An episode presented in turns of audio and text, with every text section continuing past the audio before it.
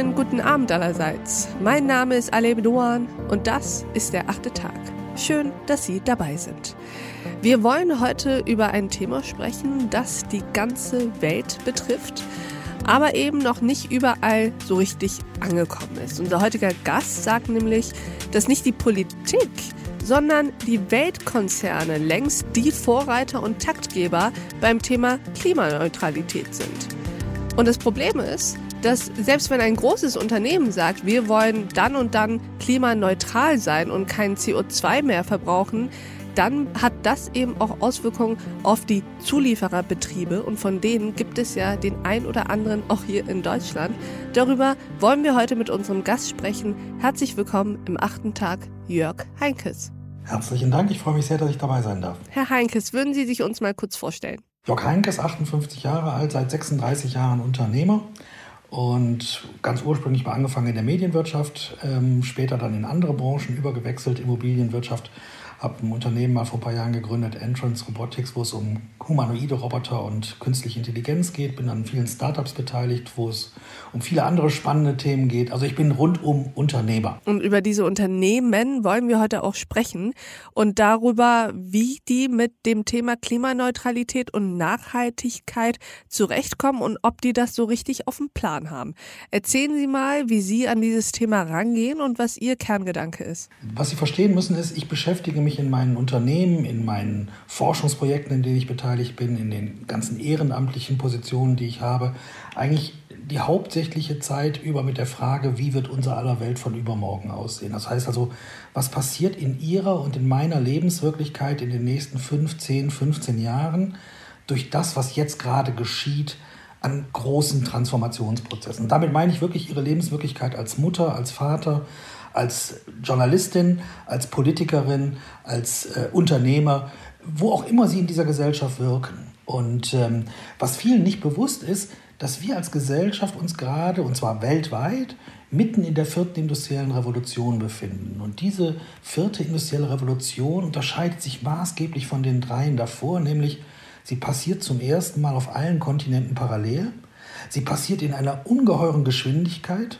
Sie wird nicht 100 Jahre dauern wie die erste oder die zweite industrielle Revolution. Sie wird vielleicht 20, 25 Jahre dauern. Und die Veränderungsprozesse, die dadurch erzeugt werden in der Gesellschaft, werden um ein Vielfaches größer sein als die der drei davor. Und wenn man das versteht, dann begreift man, die drei, es gibt drei Kernthemen in dieser vierten industriellen Revolution. Welche sind das? Das ist das Thema, wie schaffen wir es, heute 7,8 Milliarden Menschen, und wir wissen, wir sind demnächst 8 Milliarden, dann 9, dann 10 Milliarden Menschen, wie schaffen wir es, die jeden Tag mit gesunder Nahrung zu versorgen, mit der benötigten Menge an Energie und mit der benötigten Möglichkeit an Mobilität, ohne gleichzeitig den Planeten im Grunde so zu verbrauchen, dass am Ende wir uns selber töten. Also ja. heißt, die, die, die, der, der Gattung Mensch die Überlebenschance nehmen. Das ist die Herausforderung dieser vierten industriellen Revolution. Und jetzt kommen wir an den Punkt, den Sie gerade genannt haben, nämlich wer steuert eigentlich diese Veränderungsprozesse? Ist das die Politik? Ja, natürlich ist sie das. Natürlich äh, spielt die, der Herr Biden dabei eine Riesenrolle, Frau von der Leyen, Frau Merkel oder demnächst dann Frau Baerbock oder Herr Laschet. Klar sind die ein wichtiger Aspekt oder ein wichtiger Treiber, aber ich glaube, es ist in Wirklichkeit der größte Megatrend unserer Zeit und es sind die großen industriellen Giganten, die dieses Spiel spielen und längst entschieden haben, was geschehen soll. Lassen Sie uns mal direkt hier ansetzen. Welche Riesengiganten sind das? Und Sie sagten, die dieses Spiel spielen. Was sind das für neue Spielregeln, die die plötzlich aufsetzen? Im Grunde ist es ja so, das haben mittlerweile die meisten Menschen gemerkt, es gibt ja zwei große globale Megatrends, die gerade unser aller Lebenswirklichkeit verändern. Und zwar die Digitalisierung auf der einen Seite und auf der anderen Seite der Klimawandel. Und diese beiden Megatrends, wo die meisten denken, ach, die haben ja eigentlich gar nicht viel miteinander zu tun, die haben in Wirklichkeit ungeheuer viel miteinander zu tun. Und äh, diese globalen Megatrends haben einen riesen Nachteil. Wir können die alle als Personen gar nicht verändern. Die passieren gerade einfach. Und wir können nur gucken, wie wir damit umgehen und wie wir sozusagen durch lokales Handeln versuchen, die Chancen, die da drin stecken, zu nutzen und die Risiken in den Griff zu bekommen. Und der größte, neueste globale Megatrend, der aus diesen beiden eben genannten entstanden ist, der nennt sich nachhaltiges Wirtschaften wird zur Pflicht. Mhm.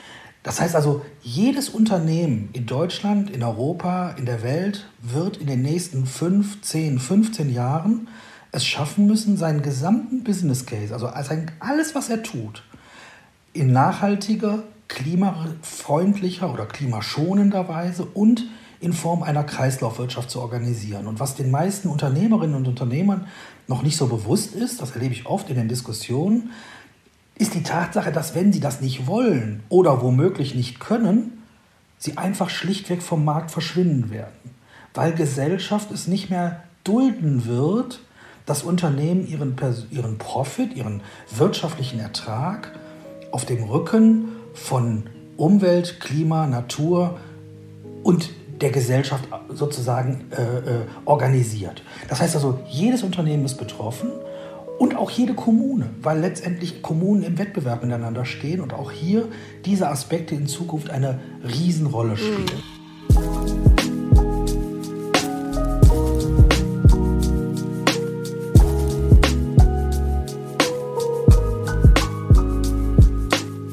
Lassen Sie uns mal erst auf die Unternehmen schauen. Erklären Sie uns mal diesen Wirkmechanismus, der zu genau diesem Ergebnis ja. führt, dass wer nicht nachhaltig wirtschaftet, vom Markt verschwindet. Angenommen, so ein Gigant wie BlackRock sagt, mhm. wir wollen ab, ich sag mal, 2030 klimaneutral wirtschaften. Welche Auswirkungen hat das für uns hier in Deutschland und für die Unternehmen hier in Deutschland? Ja, also das, was Sie gerade gesagt haben, hat ja zum Beispiel Apple so formuliert. Bei BlackRock ist es noch anders. BlackRock hat was ganz Spannendes gemacht. BlackRock hat nämlich jetzt schon zweimal allen CEOs aller Unternehmen, an denen sie beteiligt sind, und dieses Unternehmen BlackRock ist ja das mächtigste mhm. Unternehmen mhm. der Welt. Mhm. Sie sind an allen börsennotierten Unternehmen beteiligt, die irgendwie von Belang sind. Und sie haben den CEOs einen Brief geschrieben und haben jetzt mal und haben also übersetzt gesagt, hört mal zu, Freunde, ähm, wir schauen uns eure Bilanzen mittlerweile auch unter ganz anderen Aspekten an als früher. Es geht jetzt nicht mehr nur darum, wie viel Geld ihr erwirtschaftet, sondern wir gucken, wie stark hängt ihr eigentlich in der fossilen Falle? Und wie sehr habt ihr eine Möglichkeit, euer Geschäftsmodell in den nächsten Jahren so zu transformieren, dass ihr euer Geschäftsmodell klimaneutral und ressourcenschonend ausrichten könnt? Und wenn wir merken. Im Endeffekt ja, wie grün seid ihr, beziehungsweise wie grün könntet ihr mit eurem Business Case werden? Exakt. Genau. Und wenn wir mhm. zu dem Ergebnis kommen in unseren Analysen, und wir haben dafür gute Leute, die das checken, wenn wir zu dem Ergebnis kommen, das schafft ihr nicht, dann werden wir uns an euch nicht mehr weiter beteiligen. Weil das Geld ja dann irgendwann verloren ist. Also BlackRock macht das nicht, weil sie einen grünen Daumen hätten, sondern die wollen Geld verdienen und die haben begriffen, ein Unternehmen, was das nicht schafft, wird am Ende scheitern. Und bei Apple ist es natürlich noch viel dramatischer in den Auswirkungen. Das ist das, was Sie gerade beschrieben haben. Apple hat formuliert, wir wollen bis 2030 klimaneutral sein. Das mhm. ist ein toller Anspruch, da freuen wir uns alle drüber. Dilemma ist aber, Apple stellt im Grunde nichts her, weil Apple ist eine gigantische Design- und Ideenschmiede. Aber die Produkte, die wir, die meisten von uns gerne kaufen von Apple, werden nicht von Apple produziert, sondern von tausenden Zulieferbetrieben in der ganzen Welt. Und was Apple gemacht hat, ist, und das haben sie auch formuliert, natürlich, indem sie ihre Partner, ihre Zulieferer informiert haben, gesagt haben, hört mal zu, Freunde, wir haben den Anspruch formuliert, wir wollen bis 2030 klimaneutral sein. Die gute Botschaft lautet, du willst das jetzt auch. Ja, beziehungsweise du musst das jetzt Du musst das halt wollen und genau. auch machen. Ne? Denn Fakt ist doch, wenn Warta, als Beispiel, um jetzt mal ein deutsches Unternehmen zu nennen, wenn Warta als Zulieferer der ganzen Batterien, die in diesen Variables drin sind von Apple, wenn Warta es nicht schafft, seine Produktionsprozesse komplett klimaneutral zu kriegen, dann wird sich Apple einen anderen Zulieferer suchen. Und so macht Apple das Gleiche, was Tesla macht, was Volkswagen macht, was Google, BASF oder die SAP machen. Alle machen das Gleiche. Sie formulieren, große Ansprüche und reichen diese, die daraus entstehende Herausforderung, nämlich Produktionsprozesse in der Weise zu verändern, reichen sie schlichtweg an ihre Zulieferer weiter. Und das sind ja. Hunderttausende von Betrieben, auch hier in Deutschland, wenn ich bei mir hier im Bergischen Städtedreieck angucke, 37.000 mittelständische Betriebe.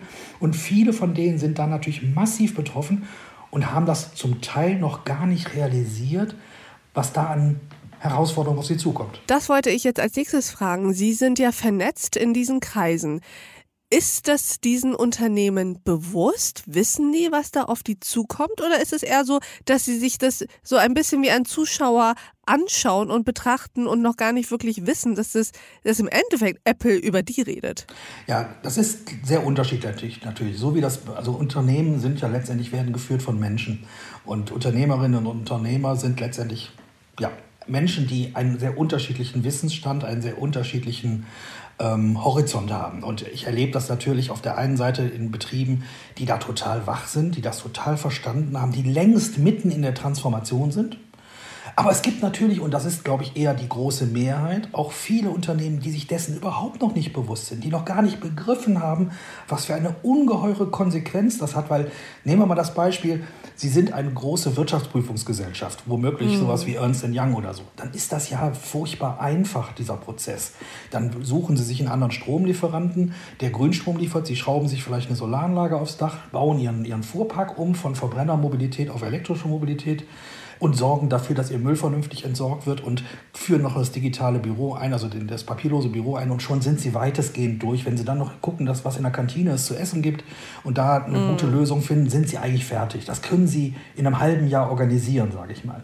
Wenn Sie aber einen Produktionsprozess haben, wo zum Beispiel Kolbenringe hergestellt werden oder wenn Sie ein Stahlwerk betreiben oder wenn Sie ein Chemiewerk oder irgendwas anderes in dieser, also, also industrielle Prozesse sozusagen äh, organisieren müssen, dann ist die Herausforderung natürlich um ein Vielfaches größer.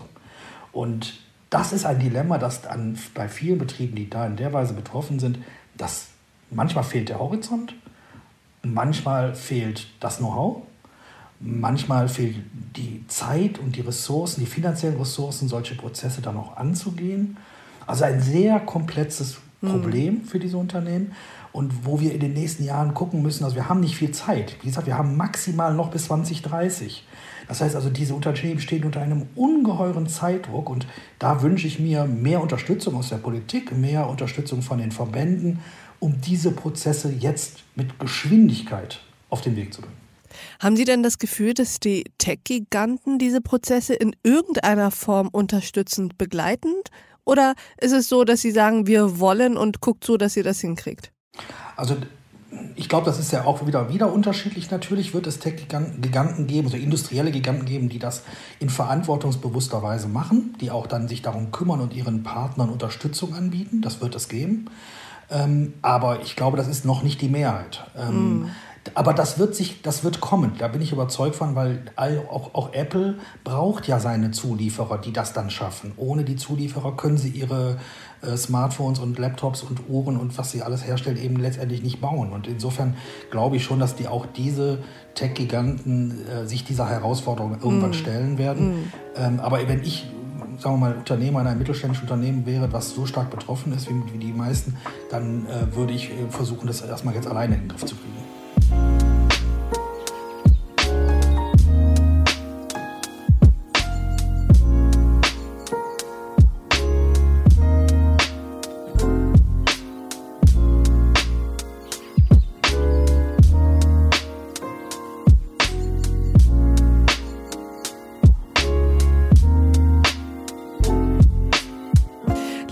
Mal kurz zurück zur Ausgangssituation kommen, zum Kasus Knacktus sozusagen. Wenn ein Konzern wie Apple sagt, ich will bis 2030 klimaneutral sein, dann tut er das ja nicht, weil er eine besondere Liebe oder eine besondere Zuneigung zum Planeten Erde empfindet, sondern weshalb? Weil er glaubt, dass die Gesellschaft, die Menschen das von ihm wollen, weil das im Moment der Zeitgeist ist? Ja, also ich glaube, dass die Unternehmensführer in den großen Unternehmen, die haben halt auch im Gegensatz zu den Mittelständlern den Vorteil, die haben dafür komplette Abteilungen für solche Themen, wo viele kompetente Menschen sich um solche Themen kümmern. Die haben längst begriffen, Erstens, dass es ernst ist. Also sie verfügen über die Daten, sie verfügen über die wissenschaftliche Kenntnis. Ernst um den Klimawandel, meinen Sie richtig? Die wissen, dass es wirklich passiert. Die wissen, dass wir gerade dabei sind, dass wenn wir diese Kipppunkte nicht verhindern, wir tatsächlich in eine Lebenssituation kommen, wo unsere Kinder und Enkelkinder irgendwann hier keine, keine Umwelt mehr vorfinden, in der man noch leben kann als Mensch.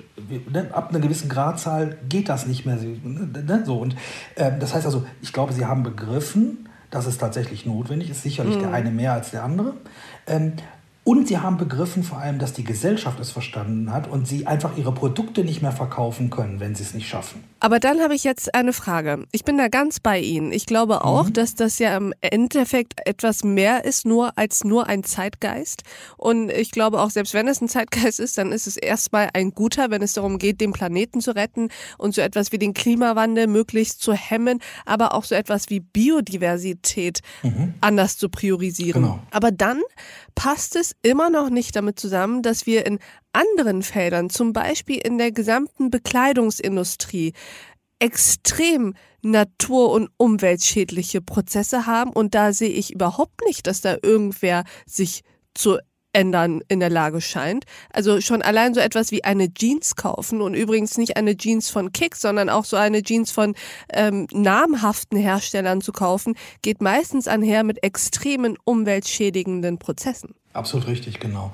Das ist ja der Punkt, warum es tatsächlich um mehr geht als um klimafreundliches Wirtschaften. Es geht darum, in eine Kreislaufwirtschaft zu kommen. Das ist eigentlich die nächste riesige Herausforderung, vor der wir gerade stehen, weil da sind wir noch ganz am Anfang. Wir wissen längst, wie man Energie klimaneutral herstellen kann. Wir wissen sogar mittlerweile, wie wir Fleisch herstellen können im Bioreaktor, ohne dass wir Tiere dafür züchten und töten müssen. Wir wissen eigentlich sehr viel. Wir haben unglaubliches technisches Know-how mittlerweile in allen Bereichen entwickelt und wir, wir kennen fast alle Antworten letztendlich, wie man es technisch so machen kann, dass wir, das, dass wir es schaffen können, diesen Klimawandel so zu reduzieren oder zu begrenzen, dass Menschheit überleben kann. Das wissen wir eigentlich. Aber mhm. wo wir tatsächlich noch relativ blank sind, ist bei dem Thema Kreislaufwirtschaft. Wie schaffen wir es, die Kreisläufe zu schließen? Wir dürfen einfach nicht mehr diese unglaublichen Ressourcen verbrauchen und diese irrsinnigen Mengen an Müll produzieren. Und das hat natürlich auf der einen Seite was damit zu tun, dass Bewusstsein sich entwickeln muss in der Gesellschaft, weil es macht keinen Sinn, dass äh, Horden von jungen und älteren Menschen in Geschäfte laufen und sich irgendwelche Klamotten kaufen, dreimal anziehen und dann wegschmeißen. Das ist einfach. Aber Wahnsinn. das passiert ja. Insofern ja. frage ich mich, weil wir eben äh, die Rede davon hatten, dass der gesellschaftliche Druck auch so diese großen Konzerne wie Apple zum Umdenken und zum Umnavigieren mhm. äh, bringt. Aber dieser gesellschaftliche Druck ist es eher so eine elitäre Bewegung, die nur einen relativ kleinen Teil der Gesamtgesellschaft ausmacht, weil in der großen Breite sehe ich das jetzt nicht unbedingt, dass die Menschen aufhören, so weiter zu konsumieren, wie sie es gewohnt sind, nämlich auch zu einem sehr geringen Preis, zumindest hier in Mittel- und Westeuropa. Ja, absolut. Das ist aber auch immer so. Das ist immer so, dass letztendlich solche Stimmungen, solche Trends ausgelöst werden von einer Bevölkerungsgruppe, die vielleicht 10, 15, 20 Prozent der Bevölkerung ausmachen. Ne? Und das sind die Meinungsmacher. Das sind die Leute, die aktiv sind, die kommunizieren, die letztendlich dafür sorgen, dass solche Trends sich entwickeln und, und entstehen. Ne? Und, ähm, eine Avantgarde sozusagen. Das ist die Avantgarde, genau. Und, und dann gibt es eben eine große Menge, die einfach hinterher schwimmen und die immer ein paar Jahre hinterherhängen. Ähm, und ich glaube, an der Stelle ist es auch so, selbst viele von denen, die da hinterherlaufen und sich da noch nicht so viel Gedanken darüber machen, haben ja auch viele von denen haben längst auch verstanden, ja stimmt, eigentlich ist das nicht wirklich richtig, was ich da mache. Aber wir haben halt noch ein Delay, wenn es darum geht, vom Denken zum Handeln zu kommen. Ja, ne? vom also Wissen wir, ins Umsetzen. Genau, genau ne? also das, das, ist ein gesamtgesellschaftliches Problem. Ne? Also ich kenn, könnte Ihnen hunderte Beispiele davon erzählen.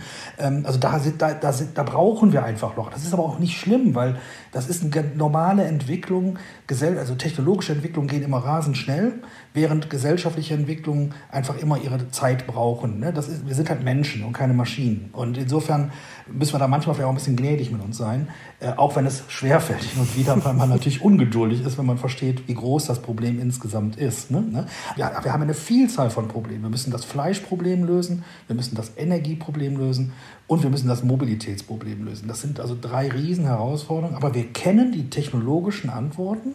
Mhm. Ähm, wir müssen es nur jetzt auch machen.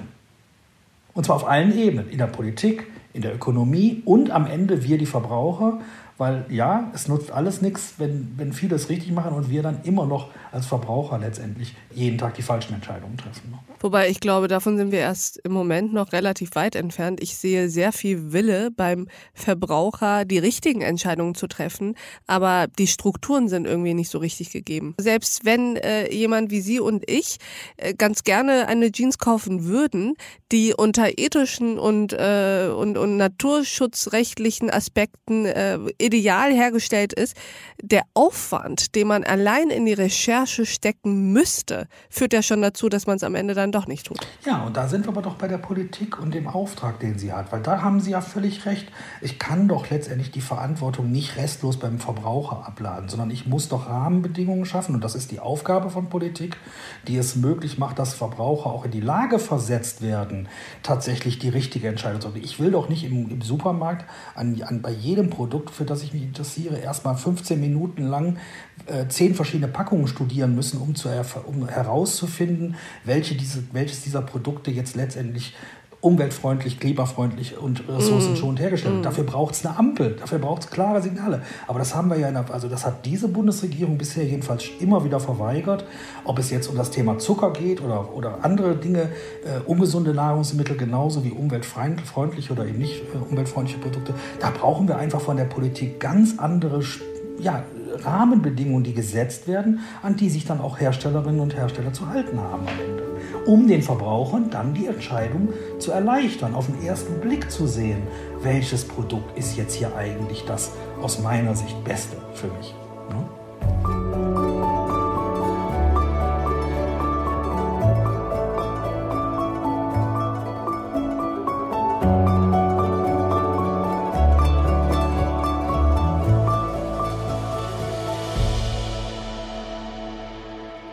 Lassen Sie uns zum Abschluss noch mal eine Ebene drüber schauen. Sie haben es eben ganz kurz angesprochen, die Auswirkungen, die solche Entscheidungen und solche Megatrends wie Nachhaltigkeit haben, nicht nur auf Unternehmen, sondern auch auf Städte und Kommunen. Was sehen Sie da eigentlich auf diese politischen Entitäten zukommen?